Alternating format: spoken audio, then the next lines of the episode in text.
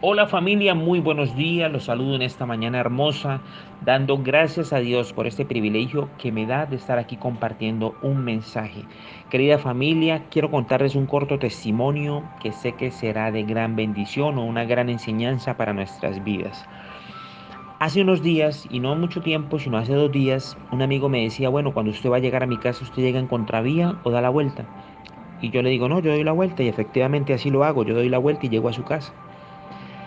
Me despido y vengo hacia mi casa y recuerdo que se me olvida algo y me devuelvo en contravía. En ese momento el Espíritu Santo habla a mi corazón y me trae el escenario que hacía hace cinco minutos yo estaba compartiendo con el amigo de que yo hacía las cosas bien, que era obediente. Y me siento redarguido por el Espíritu Santo en ese momento y igualmente sigo en contravía y cierro el oído a la voz del Espíritu.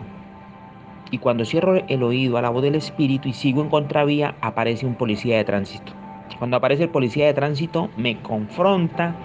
En ese momento me justifico de que voy ahí nomás, algo así. Y resulta que ahí sí hago caso y tomo mi rumbo otra vez normal. El policía sigue de largo, pero en ese momento pues soy confrontado. ¿Y qué pasa en ese momento? Que como que siento vergüenza primeramente con Dios de que cuando Él me habló no le hice caso. Y cuando ya vi las autoridades acá terrenales, ahí sí hice caso. Y eso es lo que nos pasa a veces que cuando Dios nos habla, cuando hay una voz que nos dice que hagamos las cosas bien y nosotros no hacemos caso, después tenemos que asumir consecuencias. Y en ese momento doy gracias a Dios porque no tuve que asumir consecuencias de comparendos o algo así, pero sí fui muy redarguido en el transcurso del día. Estuve pensando mucho de que a veces uno habla unas cosas y después no las hace. ¿Y cómo llamó Jesús a esto? Hipócritas, a los fariseos los llamaba hipócritas porque ellos supuestamente cumplían todo lo que era la ley, pero resulta que ellos en el secreto no lo hacían. Ellos eran eh, como que se mostraban correctos, pero eran injustos. Y por eso en esta mañana quiero compartirles una corta enseñanza que está en el Evangelio según San Mateo capítulo 23, donde nuestro Señor Jesucristo exhorta a los fariseos. Dice, ustedes son guías ciegos, son como el que saca un mosquito de su bebida y luego se traga un camello. Pobres de ustedes, maestros de la ley y fariseos, hipócritas. Ustedes son como los vasos y los tazones que se lavan solo por fuera. Por dentro siguen llenos de codicia y egoísmo. Fariseos ciegos, limpien el vaso primero por dentro para que quede limpio por dentro y por fuera.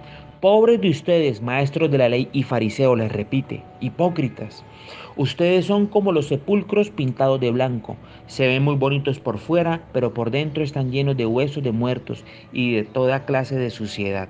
Lo mismo pasa con ustedes. Parecen buenos, pero por dentro están llenos de hipocresía y de maldad. Querida familia, lastimosamente hay momentos donde sale a la luz lo que nosotros tenemos en nuestro interior.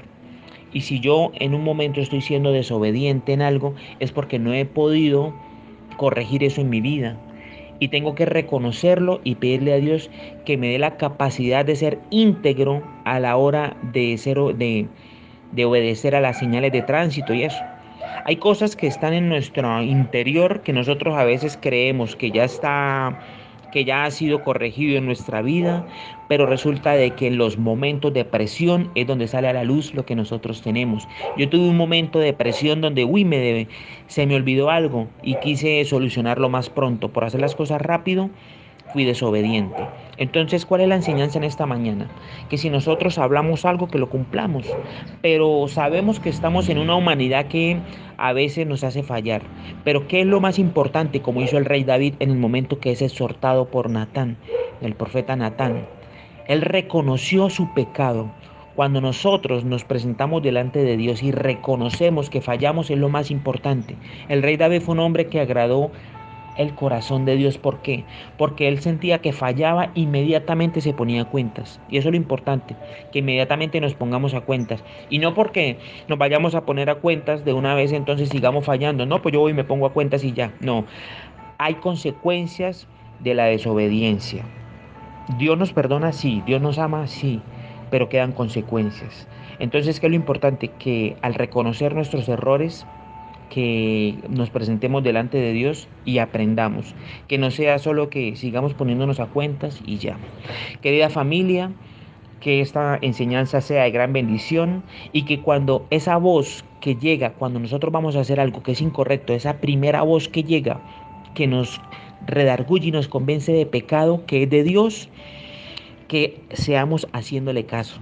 Hagámosle caso a esa voz que es el Espíritu Santo trayendo a nosotros orden a nuestra vida, evitándonos alguna consecuencia.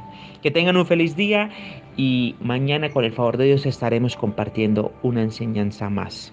Bendiciones.